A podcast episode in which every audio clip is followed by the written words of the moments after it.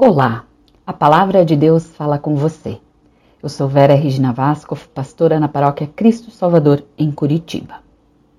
Você já deve ter ouvido muito e usado também a expressão graças a Deus. Muitas vezes ouço essa expressão e percebo que ela é usada para expressar alívio e não a verdadeira e profunda gratidão a Deus. Vocês já notaram isso? Vejam esses exemplos. O frio está perdendo força, graças a Deus. Usamos essa expressão em muitas situações onde estamos, na verdade, apenas expressando nosso alívio. Outro exemplo, eles já chegaram e fizeram boa viagem. Ai, graças a Deus. O salmista, no Salmo 106, versículo 1, nos convida Deem graças ao Senhor, porque Ele é bom e o seu amor dura para sempre. O tempo todo Deus é bom. Talvez nos aconteçam inúmeras situações difíceis, mas elas não revelam a natureza de Deus, e sim a fragilidade humana. O tempo todo Deus é bom.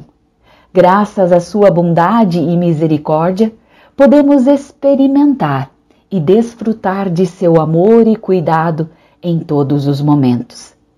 Também naquele em que choramos, em que enfrentamos dificuldades, enfermidades e angústias. Sim, Deus é bom o tempo todo. Obrigada, Senhor. Obrigada por me carregar quando não consigo andar. Obrigada por me erguer quando caio por me dar a mão quando tropeço, por me abraçar quando me sinto sozinha. Obrigada, Senhor, porque te vejo e sinto constantemente em minha vida. Não conseguiria respirar sem a tua ajuda. Sou grata quando me despertas para esse novo dia.